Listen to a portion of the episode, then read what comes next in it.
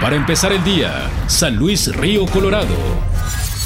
Buenos días, jueves 4 de julio, tiempo de la información con Mega Noticias San Luis Río Colorado se llevó a cabo el Foro de Migración, Problemas, Retos y Oportunidades en el que autoridades locales, regionales y organizaciones civiles participaron y compartieron opiniones respecto al tema. En el foro se contó con la participación de la doctora en Antropología Cultural Gloria Siria Valdés Gardea, quien declaró que la situación actual de los migrantes es un resultado de la no acción y de no contar con una política migratoria que regularice el tema. Comentó que es hora de que el gobierno federal, estatal y municipal asuman la responsabilidad de la situación migrante de tránsito y de retorno ya que solo las organizaciones civiles y religiosas han sacado la casta en relación con los migrantes.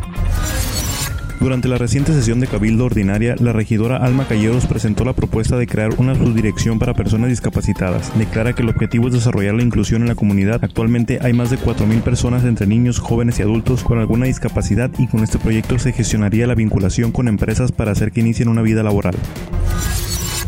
Bajo el seguimiento de las estancias infantiles, se comenzó con la lista de padres de familia para entregar el recurso mensual. Sin embargo, por razones administrativas que competen a la federación, no se hizo entrega de los ingresos a ciertos grupos de padres.